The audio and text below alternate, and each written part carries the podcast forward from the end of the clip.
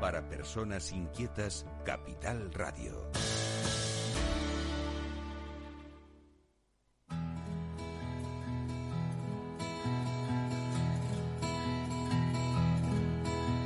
Comienza la caja de Pandora. Al verte sonreír. Al verte sonreír.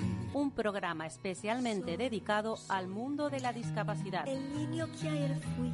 El niño que ayer fui. En Capital Radio La 10, cada semana hablamos de aquellas personas que por una causa u otra han llegado a ser dependientes. No, vendrá y así sabrás lo bello que es. Lo presenta y dirige Paula Romero. Caen Caen mil lágrimas al mar.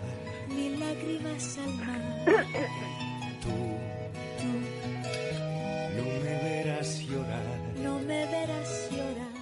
Hola amigos, aquí estamos. Dice, la canción dice, tú no me verás llorar, llorar. Pero hay ocasiones en que dan ganas de llorar cuando, cuando nos enteramos de cosas como las que pasan dentro del mundo de la discapacidad y especialmente con, con niños con autismo. ¿Cómo es posible que un niño con autismo tenga que sus padres que recurrir a bueno a una recogida de firmas a través de change.org para lograr que, que su pequeño de cuatro añitos tenga bueno atendidas sus necesidades en el colegio. Hoy vamos a hablar con, nos vamos hasta Toledo, en Castilla-La Mancha, y vamos a hablar con Lorena Gómez Iriarte. Esta es una mamá muy joven, pero muy luchadora. Hola Lorena. Hola, ¿qué tal? Encantada. Y yo también, encantada de ver que hay madres como tú, pues que a pesar de ser muy jóvenes, tenéis ese, ese afán de, de, lucha, porque hay mucho que, que batallar para que nuestros hijos tengan pues sus derechos. No, no pedimos nada especial, sencillamente sus derechos. En este caso, cuéntanos, ¿cómo, ¿cómo está la cosa con respecto a Oscar, que es como se llama tu niño? Pues mira, Oscar es un niño de cuatro años, está diagnosticado con autismo, con una discapacidad reconocida por la Comuna de Madrid, tiene una discapacidad del 33%, no controla esfínter, eh, usa pañal, no tiene habla, no es autónomo, eh, no puede mm, eh, comer solo, necesita una ayuda y no controla su, su fuerza a la hora de jugar con los niños, con lo cual puede acabar haciéndole daño a alguien. Ajá. Actual, no sé, nos trasladamos al colegio aquí de Ribera del Alberche en el año febrero de 2020 y porque la gente, la verdad, aquí el colegio es encantadora, nos están apoyando a tope desde el cole y, y nada, se mandaron a, a la Consejería de Inclusión eh, tres informes, ¿vale? Uno antes de febrero de que se incorporara el niño, otro se mandó en marzo y el último se mandó al final del trimestre para que Oscar tuviera su auxiliar técnico, eh, técnico cuando empezara el curso. Eh, pues todos estos recursos eh, no, no, no, no, no les hicieron caso eh, y hasta que el jueves 4 de noviembre apareció una, una señora de inclusión, una asesora, para valorar a mi hijo en el aula. ¿Y, Todo qué, y- esto, sí, dime. y qué, qué es lo que qué es lo que qué valoración hizo esta señora? Vale, te comento, pues mira, esta señora, eh, espera, mm, esta señora eh, se llama Raquel Fernández Villanueva, ¿vale? Vino aquí al centro y se le comentó, bueno, se sentó en el aula, vio cómo, cómo funcionaba mi hijo y dijo, ah, pero si el niño va muy bien, dice, míralo, si está haciendo las tareas. Y la directora le comentó que sí, las estaba haciendo porque estaba una, una señora al lado de él, que es la de, de, de pedagogía terapéutica, digo, porque si no, no haría los deberes como los demás, no, bueno, las fichas. Luego se pasó al rincón de los juguetes y el niño pues hizo su conducta repetitiva de sacar y meter cosas, sacar y meter cosas. Y como los niños le estaban rodeando, según esta señora, dijo que es que el niño estaba interactuando con los demás, que es que el niño no tenía ningún problema, míralo si juega con los demás. Se le explicó que no, que no era así. Entonces luego se le preguntó, bueno, ¿qué más necesitas tú para que mandamos, para que nos mandes un auxiliar técnico al centro? Y dijo, bueno, pues que no controle espín- esfínter. Se le dijo, bueno, es que el niño no controla. Y dice, bueno, pero no pasa nada porque el niño usa pañal, con lo cual no se lo hace encima. Entonces así el niño no tiene problemas. Que da risa, ¿eh? Da- me, me he claro, reído porque es que da risa. Dice, no importa, tiene pañal, así no se, lo, no se lo hace encima. Se lo hace en el pañal, claro, lógico. Claro, pero lo que no piensa esta señora es que cada vez que el niño se hace algo en el pañal, nosotros tenemos que abandonar nuestro puesto de trabajo para dirigirnos a cambiar al niño. Porque eso no lo ha tenido en cuenta, pero porque eso no importa, no pasa nada. Eh, respecto claro. a la autonomía, esta señora dice que, que como mi hijo camina, pues que tiene autonomía, que no pasa nada. Entonces, en el centro se le explicó, ¿a qué te refieres? ¿Que tiene movilidad mm, motriz? Y dijo, sí, sí, claro, el niño no va a silla de ruedas, el niño camina. Y le dicen, ya, pero es que lo mismo si el niño fuera neurotípico y tuviera silla de ruedas sería mucho más autónomo que Oscar, porque a Oscar hay que guiarle a los sitios, a los desplazamientos que tenga, porque él tiene unos pictogramas de secuencia de actividades, entonces él necesita que le lleven a los sitios, él no sabe dónde se tiene que dirigir en cada momento, y aunque se lo digas, él no lo hace. Eh, esta señora no lo vio, no lo vio así porque dice que como camina, pues ya está, el niño ya tiene autonomía. Respecto al lenguaje, dice que el niño habla porque le escuchó decir una palabra. Eh, a lo que se le explicó que no, que son ecolalias, que son repeticiones involuntarias de palabras o frases que, la, que ha escuchado o que él dice y le suenan bien, entonces las repite. Pero no, ella dice que no, hombre, el niño habla. Respecto la comida, dice esta señora que le intentó dar la merienda del, del desayuno, eh, dijo esta señora que es que no, que el niño, el niño no comía porque la comida que le habían dado ese día no le gustaba. Me refiero al desayuno, que es el desayuno que le mandamos. Ajá. Y dijo que en el colegio, pues, y le- en el comedor, la verdad es que lo del el tema del comedor no le importó porque ella se quedó solamente hasta el recreo. Ni siquiera se quedó a mirar al niño al comedor para ver si comía o no comía. Pero luego te hubiera dicho lo mismo, es que la comida no le gusta. Exacto, la comida no le gusta. Entonces, claro, no entendemos. porque- Bueno, mi hijo actualmente tiene eh, 45 minutos de audición y lenguaje. Un niño que no habla. Tiene eh, tres sesiones, ¿vale? De 45, men- de 45 minutos, minutos de pedagogía terapéutica. Y la orientadora, eh, que es la psicóloga del centro, solamente viene un día a la semana. Y la de audición y lenguaje un día a la semana. Y todo esto se tiene que repartir con todos los niños del centro, claro Claro, claro. aparte del mío.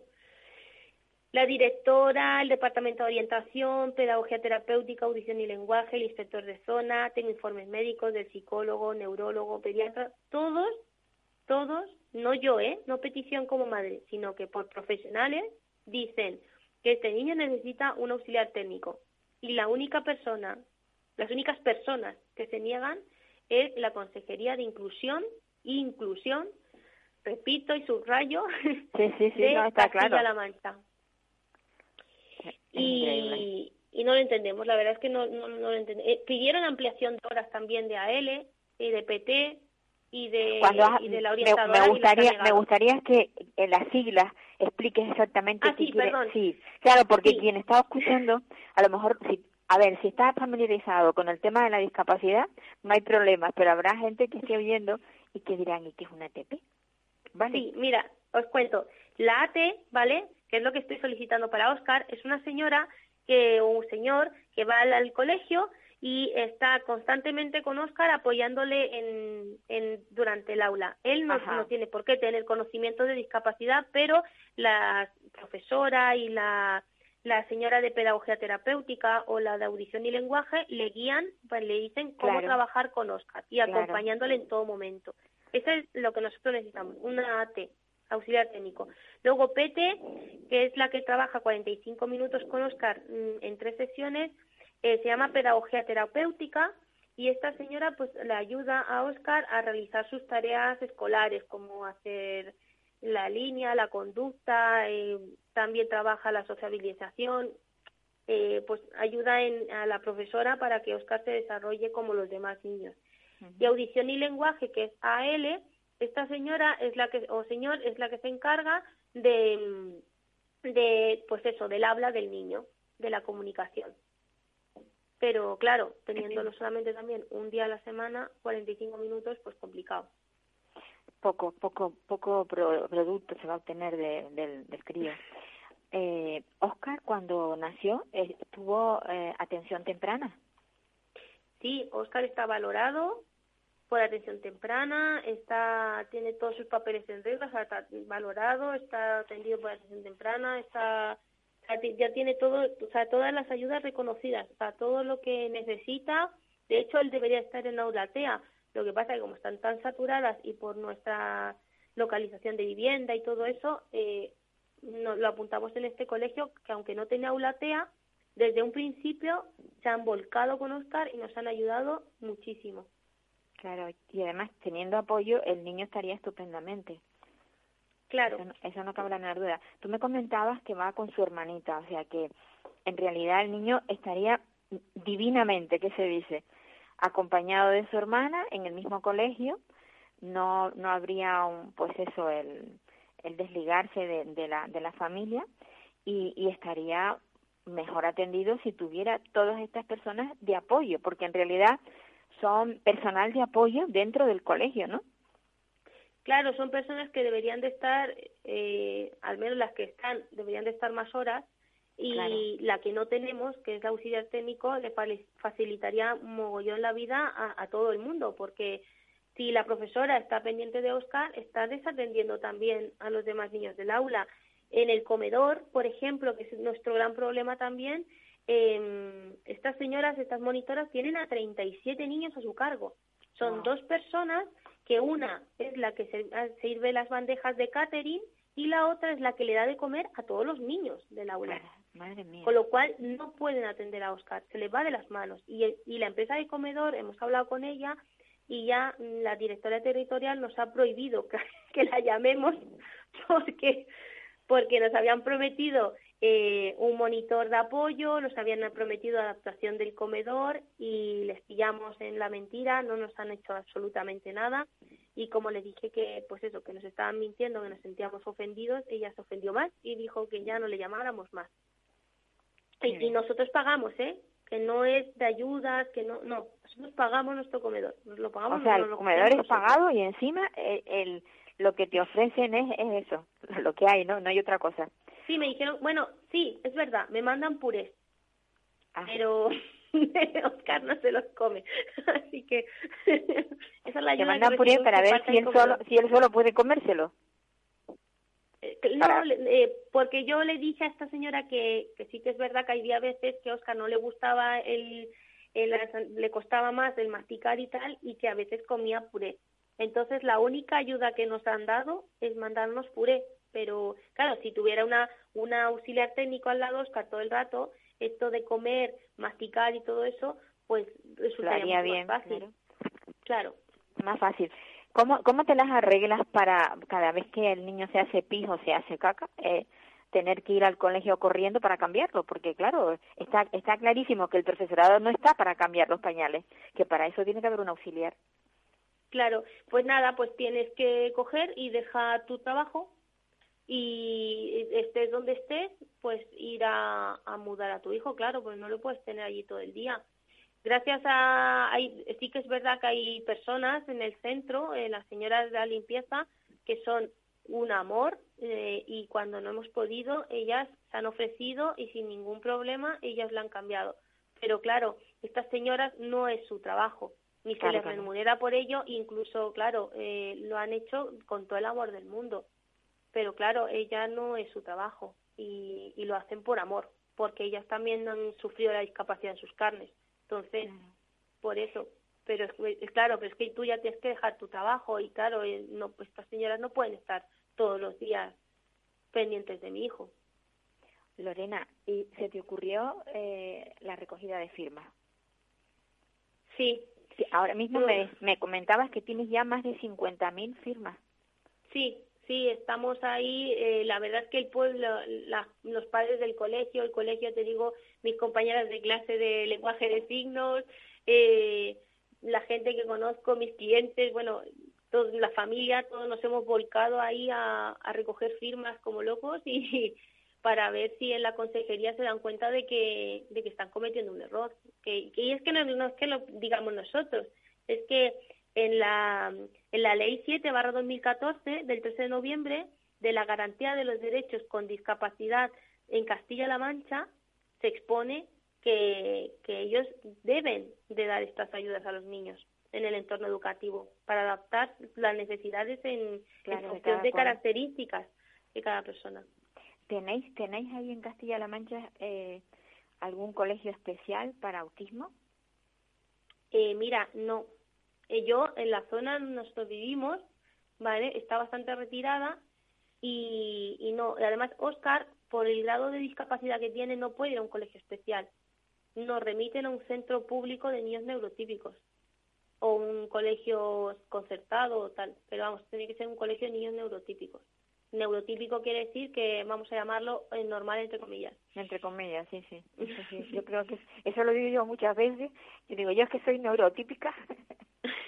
Entonces, un poco así para que puedan entender, ¿no? Porque cuando hablamos de autismo eh, es difícil que la gente pueda entender que ellos tienen una una forma distinta de, de vivir la vida, de verla y de sentirla. Eh, es todo tan tan distinto y sobre todo los primeros años de vida son fundamentales. Es que no, no entiendo cómo desde la consejería no tienen en cuenta eso. Mira que constantemente lo decimos. Eh, yo no yo no creo que el autismo ya no es algo que haya aparecido hoy o ayer. Llevamos años de lucha para que se tenga en cuenta lo que es el autismo. Y yo no. Es que es, es, incomprensible. Mira, yo estoy en un grupo de, de mamis de autismo en un grupo de WhatsApp y yo cada vez que se lo, leo se lo digo a ella, digo, jo, es que esto parece el muro de las lamentaciones, es que todas tenemos el mismo problema, falta de comunicación, falta de, de, de las mm, de las instituciones, eh, muchas no tienen la suerte que tengo yo de que el colegio las apoye, eh, somos las madres conflictivas las madres, eh, las locas. Las quejicas, las que están todo el día dando la vara, que se dice vulgarmente. Sí, sí, somos, somos lo peor. Claro, y ya no es solamente la crítica que tengas del colegio hasta ti, sino que también muchos padres cuando te ven es como, mira, ya viene esta. ¿Sabes? Y gracias a Dios a mí en este colegio no me ha pasado, pero sí que vengo de otro colegio. Y claro, esa es otra, que las madres con hijos con autismo es que pasamos mmm, por muchos colegios hasta que encontramos algo que, que, que nos cuadre y que le cuadre a tu hijo. Desgraciadamente es así, Lorena. Y estás empezando. Sí. Estás empezando. empezando. Porque tu niño tiene cuatro añitos. Ya te queda un camino difícil, pero te veo con unas ganas y, y un ímpetu que, que yo creo que eso te va a abrir muchas muchas puertas y además no solamente va a abrirle puertas a Oscar, eh, yo creo que todos los que a tu alrededor tengan también el mismo problema, tú les estás haciendo el camino. Eh, no sé si te estás dando cuenta de eso. Que lo que tú consigas para Oscar. Es que yo se lo digo a las chicas de, de, de clase de mi hijo, le digo, es que ahora soy yo, pero pero sí que es importante que, que todos lo tengamos claro, que la discapacidad te puede llegar en cualquier momento. No pide que no permiso, somos no pide permiso. Siempre digo yo eso, ¿eh? La discapacidad no pide permiso. No, y nos puede, ahora, ahora soy yo, pero nadie sabe lo que puede pasar en un futuro. Y a esta gente que se le llena la boca de hablar de inclusión y luego te mira mal o tal, yo lo único que les diría es lo que dice mi madre siempre, no ocupas al cielo, que luego te, puede caer encima. es cierto, mi niña, es cierto. Yo espero que, que esta recogida de firmas sea bastante fructífera porque y que sobre todo cuando llevéis todas esas firmas al gobierno es que yo yo me iría al presidente de, de la de la comunidad autónoma es que yo yo ya sinceramente viendo que la consejería no no consigues nada no, se te ha ocurrido dirigirte al presidente eh, sí, sí, nosotros vamos a tomar las medidas que tengamos que tomar. Si tenemos que denunciar, pues denunciaremos, porque también, y si tenemos que ir allí hasta hablar con el presidente de la comunidad autónoma, se, se hará, porque lo que no voy a hacer y lo que tengo muy claro es que mi hijo tiene derechos y no estoy pidiendo nada fuera de lo, de lo que no marque la ley, porque muchas veces se piensan en las consejerías o en las delegaciones que tú eres una madre loca que vas pidiendo cosas que sin sentido y lo que no piensan es que lo mismo uno, antes de ir a pedirle a ellos o antes de hablar con ellos, se ha leído la ley de inclusión, claro. se ha leído el BOE, eh, se ha informado. Entonces, está, está, eh, claro, tú vas cabreada. Entonces, ellos se valen de que tú vayas eh, cabreada, eh, hablando mal. Entonces, claro, así ellos justifican de mira esta loca que viene aquí gritando y diciendo. Y, y, lo, y lo peor es que te, te, te marean tanto, te hacen dudar de ti misma, porque yo ahora le escribo todo. cuando tengo una conversación de teléfono lo, lo escribo todo. ¿Por qué? Porque luego ellos te dicen, no, no, yo no te dije eso. ¿Qué Sí. dices? Todo lo tienes que pedir por escrito. Porque ellos luego te vuelven loca diciendo, no, no, si yo no te lo dije. O yo te dije esto otro y tú lo confundiste. Entonces hay que tener mucho cuidado con eso. A todas las madres que están en la lucha, por escrito. Todo por escrito. Que no te vuelvan loca. Pues porque eso es lo que quieren. Efectivamente, lo que quieren es aburrirte, te aburres para que no no vayas más y llega un momento que dices, yo para qué voy si al final no logro nada. Pero eh, nada de lo que se ha conseguido, métete eso en la cabeza, Lorena, nada de los avances sociales que se han conseguido han sido fácilmente, todos han sido. Además, también hay que tener muy en cuenta una cosa, ha sido siempre en grupo, porque tú sola no vas a hacer nada. Yo te con- aconsejaría que te asociaras, o sea, que, que buscarais un grupo de padres que tengáis el mismo problema y todos juntos vayáis a, a, a demandarlo, porque una persona sola yo creo que es que se le toma menos en cuenta, ¿vale? No sé si te Sí.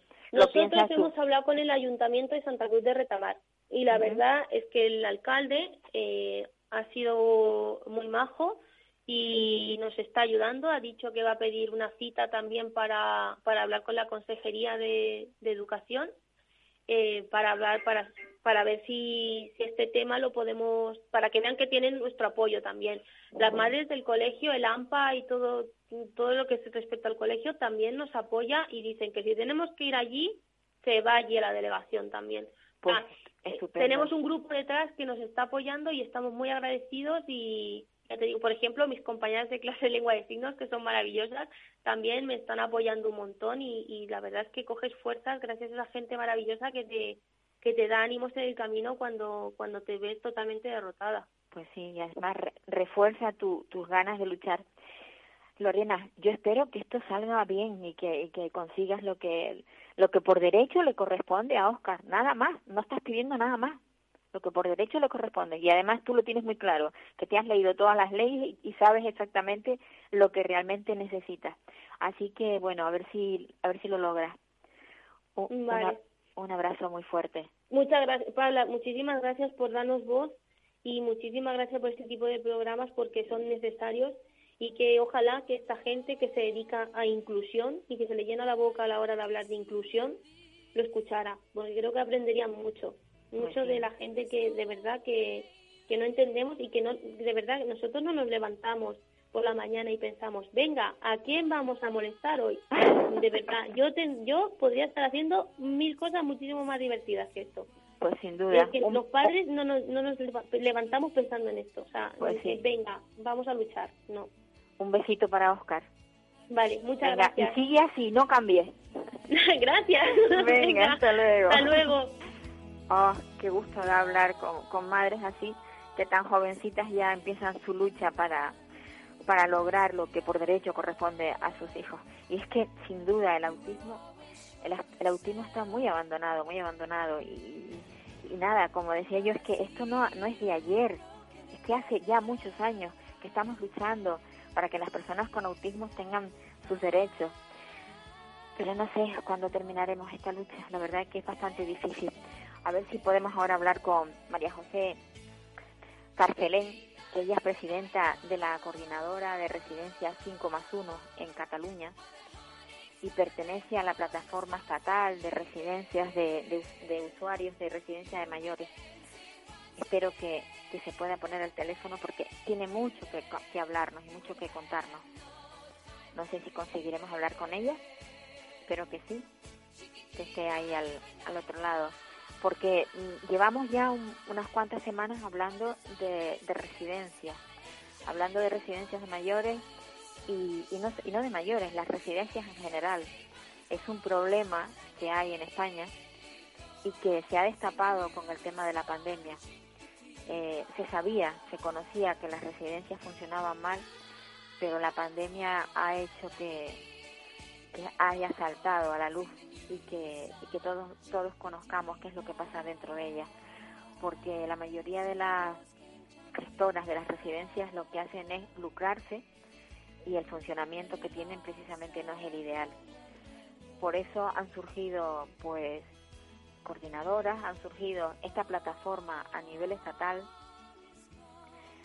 que yo hace un par de semanas le hice una entrevista a Paulino Campos, eh, portavoz de esta, de esta plataforma, y nos hablaba de, eso, de, del déficit que hay en las residencias. No sé si tendremos al otro lado a, a María José Carcelén. Espero que desde control me digan si, si la tenemos o no. Estamos intentándolo. Pues sí, yo mm, cuando hablo de residencias no solamente pienso en las de, en las de mayores, también pienso en las residencias de personas con discapacidad, que a, día de hoy no hay eh, una relación de residencia, o sea, no se sabe cuántas residencias de personas con discapacidad hay en España. Bueno, ya tenemos a María José. María José Carcelén. Hola, buenos días, María José. Hola, buenos días. ¿Qué, tal? ¿Cómo estás? ¿Cómo te encuentras hoy? Bien, bien, Sí. bien. Bueno, ya sabes que aquí con el tema de residencias cada día siempre es una sorpresa, siempre hay alguien que te explica cosas que dices cómo puede pasar esto ahora, ¿no? Pero en fin. La, la Bien. sor- la sorpresa más grande que has tenido últimamente es el rechazo a que se investigara lo que ha pasado dentro de las residencias. Parece mentira. Sí, la verdad es que es una verdadera vergüenza democrática Total. que, que se haya votado en contra. Ah, creemos que una sociedad civilizada del primer mundo ah, no puede permitirse tantas muertes, tantas, sin saber qué pasó, por qué pasó, y si hay un responsable, eh, pues que pague por ello, porque murieron miles y miles de personas en situación, pues eso, absolutamente indigna, sin atención médica, ah, sin atención médica porque no les eh, permitieron derivar a los hospitales y sin atención médica pues porque en las residencias, que como creo que ahora ya sabe todo el mundo, son hogares, no son hospitales. No hay ni personal, ni por supuesto eh, equipamiento, eh, es que ni para diagnosticar ni para tratar. Por eso nos parece eh, que esto es impropio de un Estado del primer mundo, de un Estado de derecho. Sin lugar a dudas. Y esto no pasó solamente en Cataluña, ha pasado en toda España. Lo que pasa es que yo creo que, que, lo que donde más se ha notado ha sido en Cataluña y en Madrid. Sí, sí, sí, sin lugar a dudas. Las más altas tasas de mortalidad en residencias las tenemos por goleada, desgraciadamente, en Madrid y Cataluña. Eh, tanto uno como otros con unos protocolos absolutamente vergonzosos. En Madrid quizá más, más, pues, eh, más evidentes eh, desde el momento en que, bueno, pues en, las dos consellerías había un partido diferente, supongo que eso ah, comportaba más intercambio de, de, documentación, pero en Cataluña exactamente igual. Nosotros tuvimos un protocolo del SEM en el que se hablaba de, de, em, reducir el esfuerzo terapéutico, de valorar, de tener en cuenta el valor social de la persona, de limitar eh, a las personas de más de 80 años el traslado al hospital.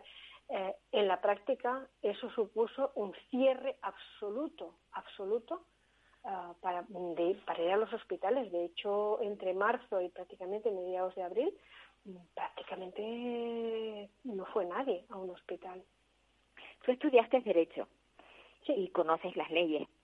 Y esto por ley, o sea, no, no se puede a través de, de ¿qué, ha, qué ha hecho la Fiscalía? ¿Qué, porque es que, claro, Eh, esa es una buena pregunta. Nosotros decimos que la Fiscalía no ha entrado en las residencias.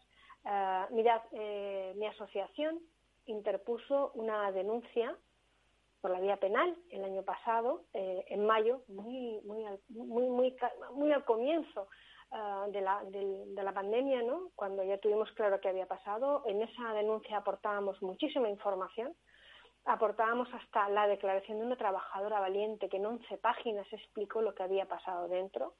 Aportábamos datos de cómo había llegado la gente a los hospitales cuando conseguimos que llegaran, ¿no? De cuántos fallecidos se habían producido en, la- en- en determinadas residencias sin ningún traslado al hospital.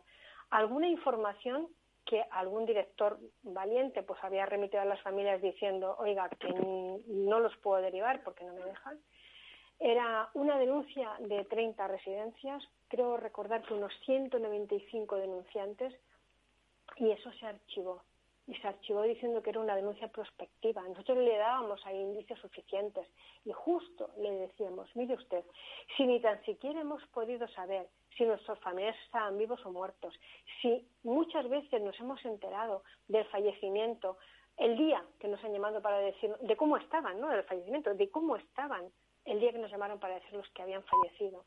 Dábamos el caso de una persona que la primera información que tuvo fue desde la funeraria, diciéndole, tenemos aquí una persona que ha fallecido que, parece ser es familiar suyo. Y le decíamos a la Fiscalía, ¿cómo quiere que nosotros sepamos si se dio la orden de no trasladar a, a, los hospitales, si la dio, quién la dio, si se pidió, quién se lo denegó, ¿no? Y qué atención médica tuvieron dentro de la residencia. Sabemos que no hay nada y le explicábamos por qué. Si nosotros no pudimos entrar durante meses, si no tuvimos esa información, ¿cómo quería que nosotros le dijéramos con nombres y apellidos quién era, a quién imputarle los delitos que nosotros considerábamos que se habían cometido?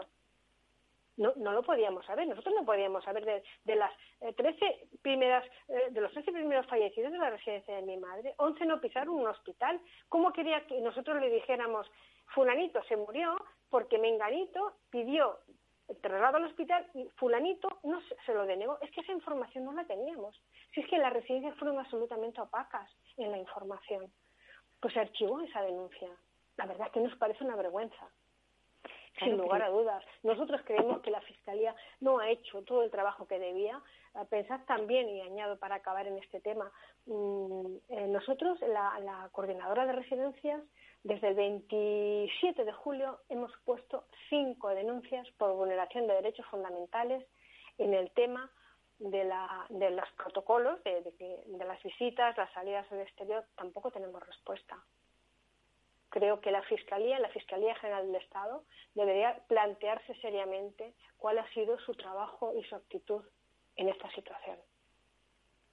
La verdad es que sí, que, te, te da miedo pensarlo da miedo porque dice, en cualquier momento cualquiera de nosotros terminará en una residencia. ¿Eso es lo que me espera? Efectivamente, es que yo creo... Eso es lo que me yo, espera. Yo, tengo, yo respeto las decisiones judiciales. Lo que me cuesta aceptar es esa sensación que tenemos todas las familias, sin excepción, ¿eh? de que no se ha investigado lo suficiente, ni muchísimo menos, eh, y que no hay un interés en que se sepa qué pasó. Pues mire usted, una, una, una, sociedad que no investiga lo que ocurrió, que no sabe por qué ni quién cometió esos errores que costaron la vida, es que está condenada a repetirlo. Eh, no en otra ola de esta, no, no, en la siguiente pandemia, porque yo creo que a estas alturas todo el mundo sabe que esta no será la última, ¿no? Y ojo, muy importante, mm, es que le, estamos negando el derecho, ese derecho a saber qué pasó, el derecho a la vida, el derecho a saber por qué sufrieron tanto los que sobrevivieron a las personas que nos dieron la democracia que tenemos, los servicios públicos que tenemos, ellos lucharon para eso y nosotros ahora se lo denegamos. ¿De verdad? ¿Podemos permitirnoslo como sociedad? Y además es que lo que hagamos hoy es lo que tendremos mañana. La gente no entiende. Creo yo que con un poco de suerte todos llegaremos a ser ellos. Ahí, ahí es donde quiero yo llegar siempre, que por qué no tomamos conciencia de que tal cual funcionan ahora las residencias, al final van a ser nuestros hogares. O sea, todos vamos a caer ahí, salvo que seas una persona muy rica, que puedas tener tres personas en tu casa que te cuiden hasta que tú fallezcas, que no creo que sea el porcentaje mayor de la población. Eh, sin lugar a dudas, sin lugar a dudas. Piense, que ni incluso, ni incluso eh, esa atención domiciliaria que tanto propugnan ahora todos los gobiernos, ¿no?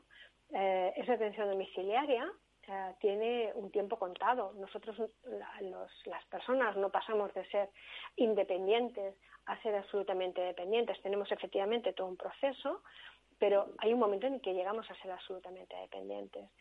Y está claro que la atención domiciliaria ah, que pueda facilitarnos un, pues eso, pues una, un gobierno, ¿no?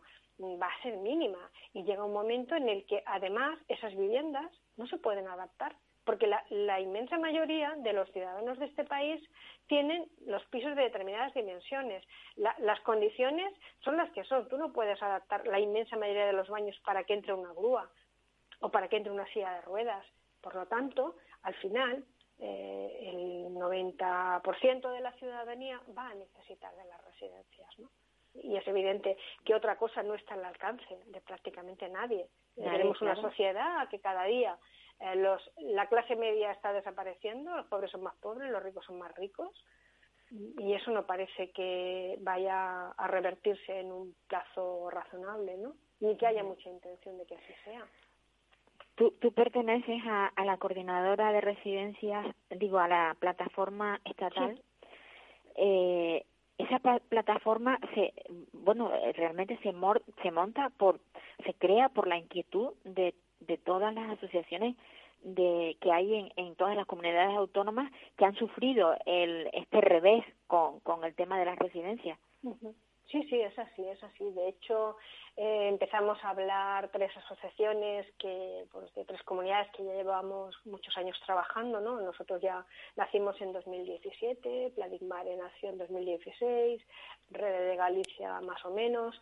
Eh, y hay una cosa en la que eh, llegamos a la conclusión es verdad que la dependencia está transferida a las comunidades, pero es verdad que el modelo, este modelo, es exactamente el mismo en todas las comunidades también. Es un modelo mercantilista en el que prima el interés económico de las empresas, en el que las personas no importan, las personas son meros números, son aparcamientos de ancianos, desgraciadamente, y en el que tenemos una absoluta falta de personal a las ratios que tenemos, no se ajustan para nada a las necesidades. Valorando eso y otras muchísimas cosas, llegamos a la conclusión de que sí, es cierto, está transferido, pero también es verdad uh, que necesitamos trabajar juntos para intentar pues, incidir en que se produzca un cambio. Nosotros uh, tenemos eh, una ambición que es cambiar este modelo, cambiar este modelo en todas las comunidades y eso hace falta llegar a Europa, también lo tenemos claro, porque al igual que eh, Europa, la Comunidad Europea legisla sobre cualquier otra cosa, ¿no? Eh, eso pues de obligado cumplimiento en función de la técnica legislativa, ¿no? Pues es evidente que si son de obligado cumplimiento, pues tenemos que plantearnos que por qué no legisla en este tema, ¿no? legisla para que las personas tengan aquella atención que necesitan. Y eso yo creo que en nuestro país es eh, así en todas las comunidades autónomas. Realmente no conocemos ningún en el que podamos decir qué bien funciona, ¿no? Qué bien que estamos, qué ajustados a las necesidades están las plantillas, está el sistema, porque es que no lo está. María José, debemos avergonzarnos eh, mirando a Europa. En Europa se trata a los mayores y a las personas dependientes con discapacidad igual que se trata en España. No, yo creo que nosotros eh, claramente estamos muy por debajo de Europa. O sea, yo creo que nos deberíamos de avergonzar. Estamos muy por debajo del porcentaje de plazas residenciales que, que, considera la OMS necesarias para atender a las personas. Con el agravante, hablamos de entre unas 75.000 y unas 80.000 plazas más que harían falta. Nosotros consideramos que esas plazas que, que, harían falta deben de ser públicas porque tenemos una un sector absolutamente privatizado. Eh, creemos que eh, en, las ratios de personal estamos a años luz de Europa. Eh, efectivamente, ellos están mucho mejor que nosotros. Es cierto que se produjeron situaciones de falta de atención médica, pues en la primera ola, en concreto en Italia, básicamente en la, Lombard, en la Lombardía. Hubo alguna actuación en Inglaterra no muy correcta. De, de eso ha hecho informes Amnistía Internacional muy interesantes pero nosotros estamos muy, muy por debajo de Europa. También en el, en, en el importe que destinamos a la dependencia en los presupuestos generales del Estado y también en consonancia al de las comunidades autónomas, claro. A mí lo que me sorprende es que en residencias privadas, o sea, alguien monta la empresa, pone la residencia privada, pero después esa residencia está pagada por el, por los gobiernos, por los distintos gobiernos, dependiendo de la comunidad autónoma donde se implante la, la, la residencia eh, o sea, algo que no que no o sea no no se entiende y luego también por otro lado que la, eh, o sea, las propias comunidades autónomas cedan el edificio, o sea, el edificio sea propio de la comunidad y se lo den a, pues no sé, a, a cualquier empresa, llamemos X, para que sea la empresa quien gestione y además con dinero de todos los españoles. Claro, claro, es que esa es una de nuestras denuncias. Mira, la, somos un negocio. España no es casual que estén aquí todos los fondos de inversión del mundo, ¿no? Porque somos una ganga. O sea, hacer negocio con los ancianos en Cataluña y en el resto de las comunidades, en España en general, es muy fácil. Es muy fácil. Por varias razones. La primera, uno monta una residencia pública y entonces concierta con la, por ejemplo, en este caso con la Generalitat, ¿no? la Generalitat le paga porque por unas plazas eh, públicas de una persona que está en, en, pues en la, eh, amparada por la ley de la dependencia. Esa es una manera de, de, de, que lo privado se lleve el dinero de lo público. ¿no? Y luego hay otra manera, que es la Generalitat en este caso, yo hablo siempre desde aquí, pero me consta que eso nos pasa en todo el Estado, ¿no? Eh, tiene una residencia que es pública, pero lo que hace es ceder la gestión a una empresa privada. Es evidente que esa empresa privada no viene a hacer de ONG. O sea, Eulen, la constructora UHL, toda esta gente no viene a hacer de ONG. Si la Generalitat cuando hace esa adjudicación le dice, yo te voy a pagar tanto, tanto eh, de, lo que va en este concurso, del valor de licitación, tanto importe es por lo que cuesta la prestación del servicio y este 6% aproximadamente es lo que tú te vas a ganar por hacer en la gestión. Si de ese 40 de, ese, de esos 40 millones, por poner un ejemplo, que tiene la empresa que están destinados para prestar ese servicio, se da peor servicio, si yo solo pongo 20, me llevo el 6% más, más los 20 restantes, ¿no? Es evidente. Claro, eh, ¿qué ocurre? Que en realidad la Generalitat en este caso se convierte en una inmobiliaria, porque lo más importante es la prestación del servicio y esa está privatizada. Y además, de añadido a todo eso, ¿no? eh, le, tenemos que tener en cuenta que los servicios de inspección en general, no en Cataluña solo, en general, no sí, funcionan. en general, en todas las comunidades. En general, no funcionan. Y eso es la denuncia que hemos hecho repetidamente. Primero, hay poco personal para, pocos inspectores para, eh, pues, revisar que las cosas funcionen. Pensad que en el conjunto del Estado estaríamos hablando de un inspector para aproximadamente cada 2.000 residentes. Eh, y otra cosa muy importante, primero que con ese número de, inspectores es imposible hacer nada. Y un, segundo problema añadido, que es que habitualmente, digan lo que digan los gobiernos, eh, se avisa, ¿no? Voy a hacer una inspección. Pues hombre, si tú avisas de que vas a hacer una inspección, te irás a tomar un café, porque lo que es inspeccionar, no. Pues hasta mi madre eh, a veces me ha comentado, hoy ha venido alguien importante porque hoy estaba todo, mm, la mar de bien, teníamos hasta manteles.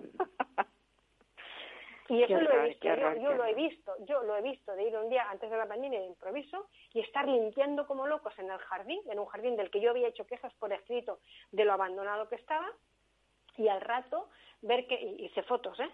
Hice fotos y, y grabé, ¿eh?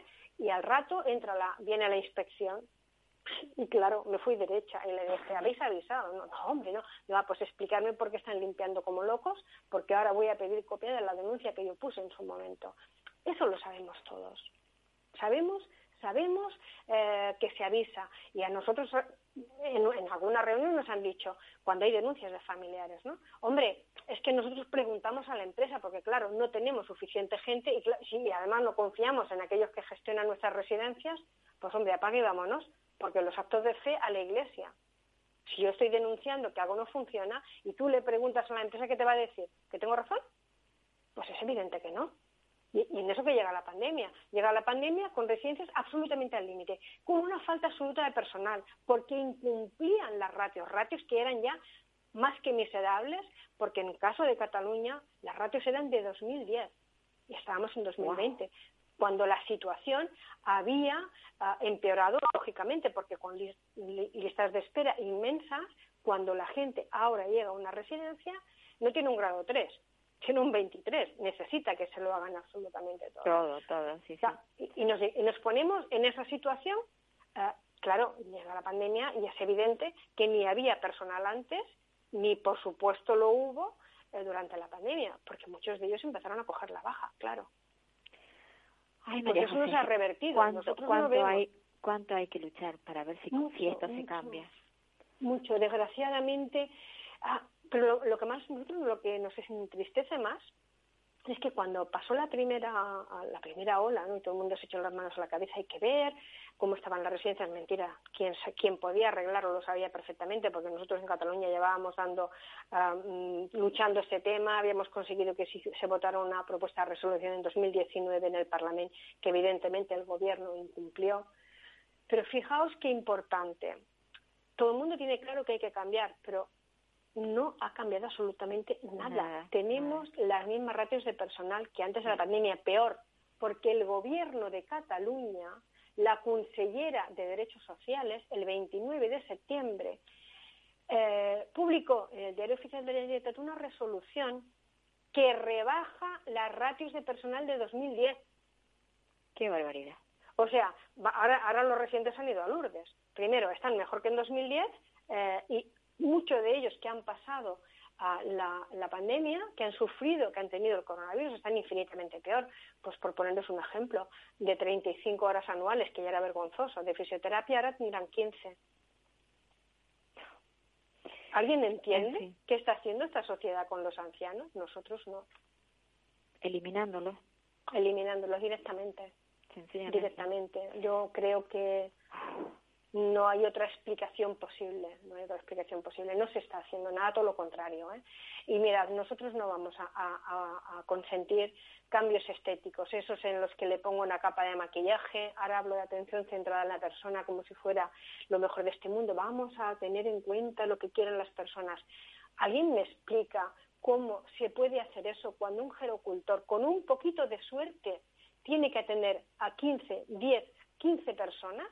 Los, los tiene que levantar, ducharlos, vestirlos, darles la comida. Estamos de, estamos de broma, ¿no? O sea, la atención centrada en la persona, para hacer eso, de entrada hay que tener todo lo demás, que es lo que nos falta, que es una plantilla decente, con personal suficiente para atenderlos, con técnicos suficientes para darle la atención que requiere, y eso no lo tenemos.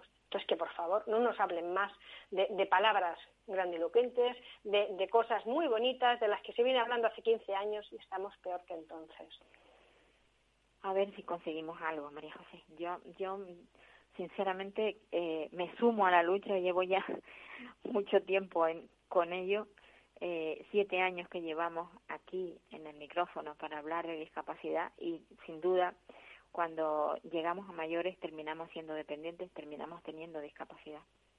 Sin lugar a dudas. Y, las personas, la residencia de personas con diversidad funcional, yo creo que incluso están peor. A nosotros nos hablaban durante la pandemia de una residencia de personas, pues de personas discapacitadas, de personas con diversidad funcional, eh, en Barcelona, que había personas con 50 años durmiendo en literas y no eran habitaciones de dos, de dos plazas. Nosotros estamos diciendo que las habitaciones de, de, dos plazas son, eh, pues, eh, no, debemos de intentar eh, suprimirlas porque las personas tienen derecho a tener su propio espacio y porque además, una cosa muy importante, no hay manera de hacer aislamiento cuando hay una cuando hay un enfermo pues claro, claro. estamos hablando de residencias en las que en una habitación puede haber seis personas o sea que si las residencias de ancianos están mal pues las de, las de discapacidad todavía aún peor. Y, sobre todo si son de, discapacidad intelectual personas que no hablan que no son capaces de comunicarse y claro,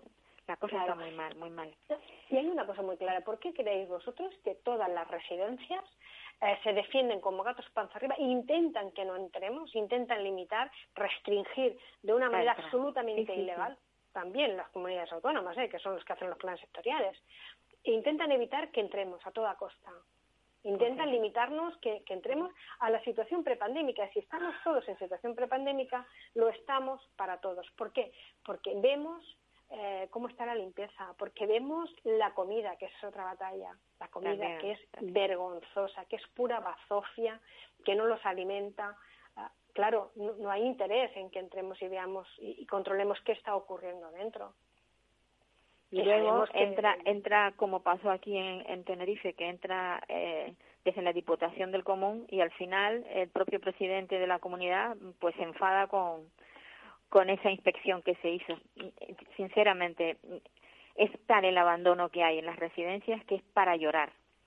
Hombre, yo creo que un una, una persona que tiene un cargo público, de entrada, de entrada la población tendría que exigir su dimisión, porque él está su obligación como persona a la que le pagamos todos los ciudadanos es controlar que los servicios funcionan, no defender los intereses ni de las empresas ni de los gestores.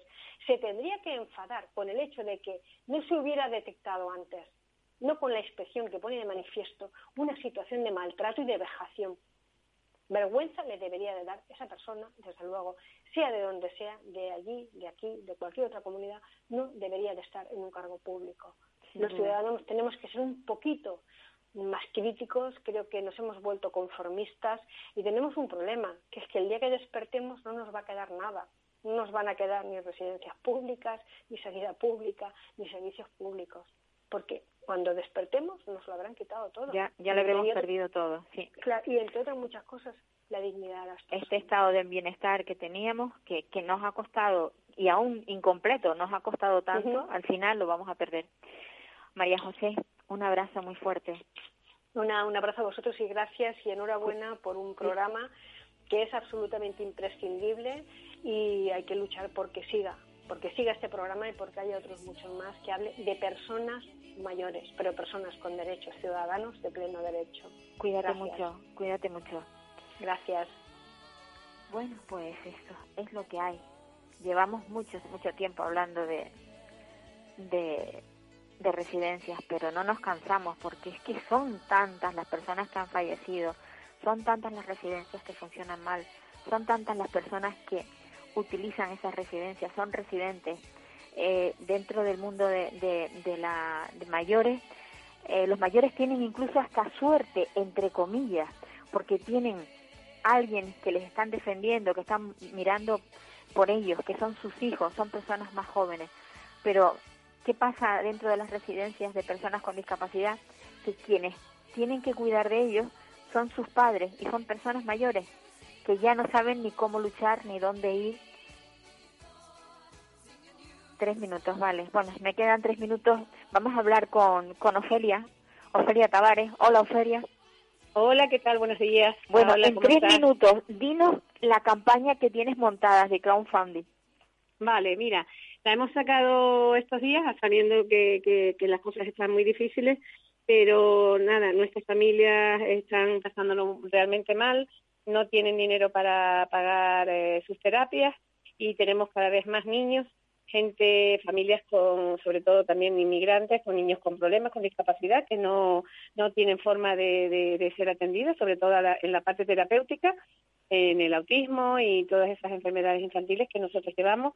Y bueno, eh, cada vez se nos hace más difícil eh, pagar las terapias de los terapeutas, eh, los gastos, y, y, bueno, por eso hemos tenido que lanzar esta campaña con carácter un poco urgente. La verdad es que desde el año 2020, desde la crisis del COVID, esto parece que va empeorando y, no vemos salida.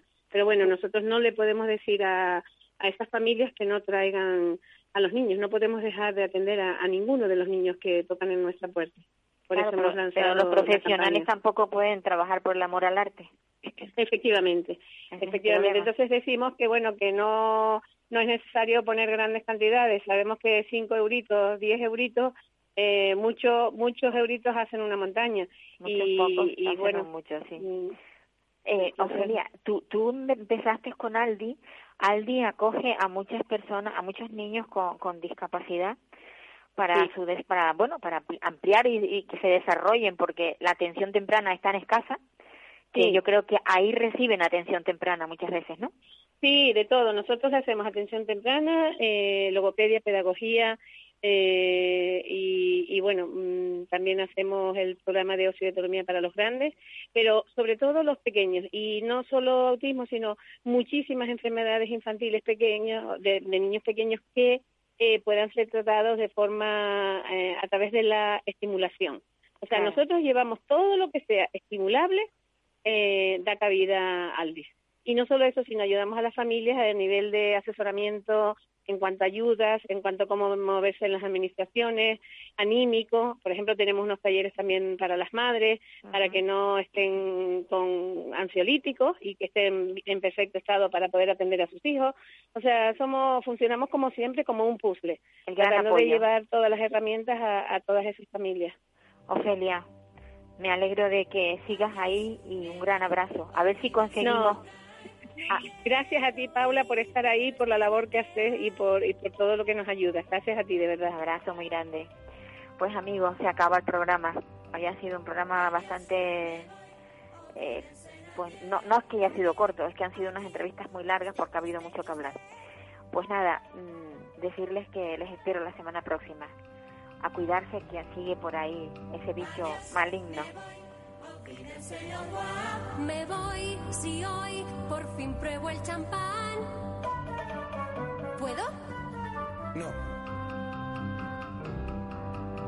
Me voy, goodbye, ofídense en adiós. Me voy con un suspiro y un adiós. Adiós.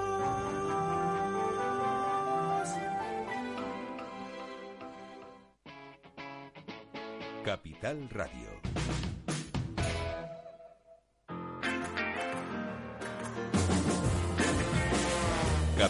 Radio. Música y mercados.